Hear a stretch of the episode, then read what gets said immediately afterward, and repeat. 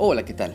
Dios te siga bendiciendo en este maravilloso día, viernes 19 de marzo del 2021. Es un placer saludarte.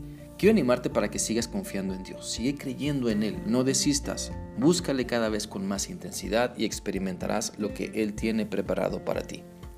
Pensando en esto, quiero animarte para que sigamos meditando en lo que la palabra de Dios nos dice en la carta a los Hebreos capítulo 6. Vamos a leer nuevamente de los versículos 18 al 20 y esta porción de la escritura dice así. Así que Dios ha hecho ambas cosas, la promesa y el juramento. Estas dos cosas no pueden cambiar porque es imposible que Dios mienta. Por lo tanto, los que hemos acudido a Él en busca de refugio podemos estar bien confiados, aferrándonos de la esperanza que está delante de nosotros. Esta esperanza es un ancla firme y confiable para el alma.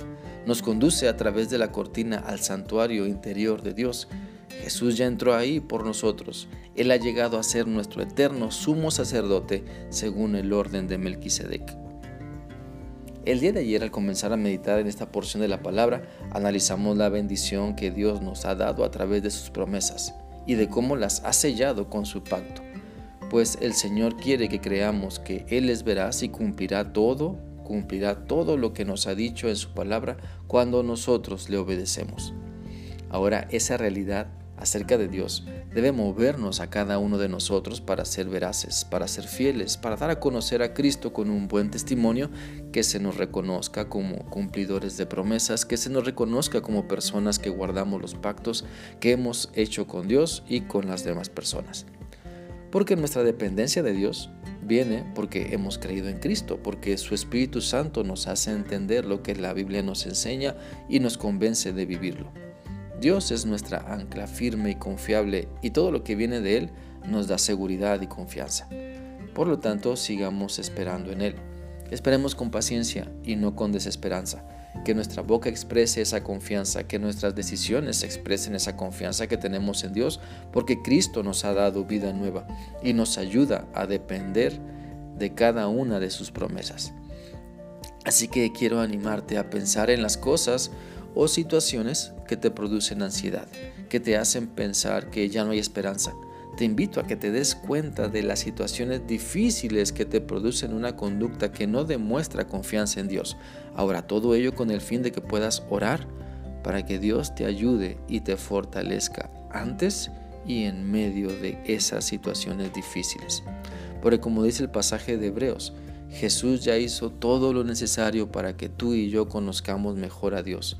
Por lo tanto, es decisión de cada persona si te acercas a Dios a través de Cristo y no de otros métodos que no tienen efectividad. Quiero compartir contigo lo que la Biblia nos dice en Lucas 8 del 22 al 25.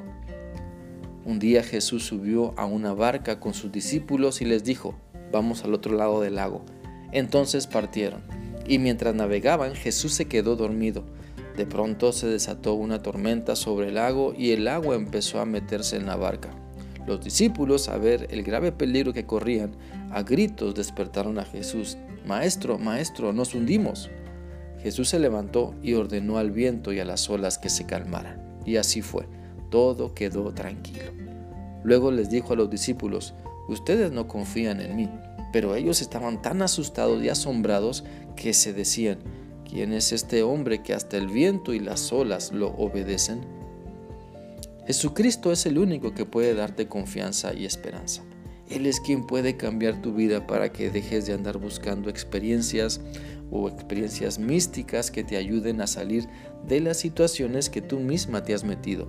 Por eso te animo a que reconozcas a Jesucristo como tu único y suficiente Salvador, el único que te puede transformar, el único que te puede dar una razón para vivir con esperanza, el único que puede cambiar tus temores, ansiedades, angustias, tristezas en gozo mientras le crees todo lo que Él te dice y vives sujetada a su voluntad y ya no más a la tuya.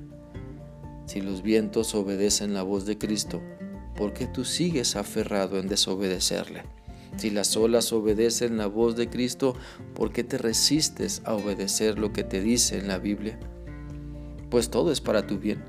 Claro que se requiere esfuerzo, claro que se requiere que seas valiente, claro que significa remar contra corriente en muchos aspectos, pero los resultados son maravillosos.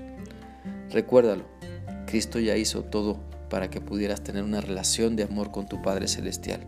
Cree lo que la Biblia dice, confía y disfruta todo lo que puedes tener en Dios. Espero que esta reflexión sea útil para ti y que permitas que la palabra de Dios continúe transformando tu manera de pensar para que cambies tu manera de vivir. Que sigas teniendo un bendecido día. Dios te guarde. Hasta mañana.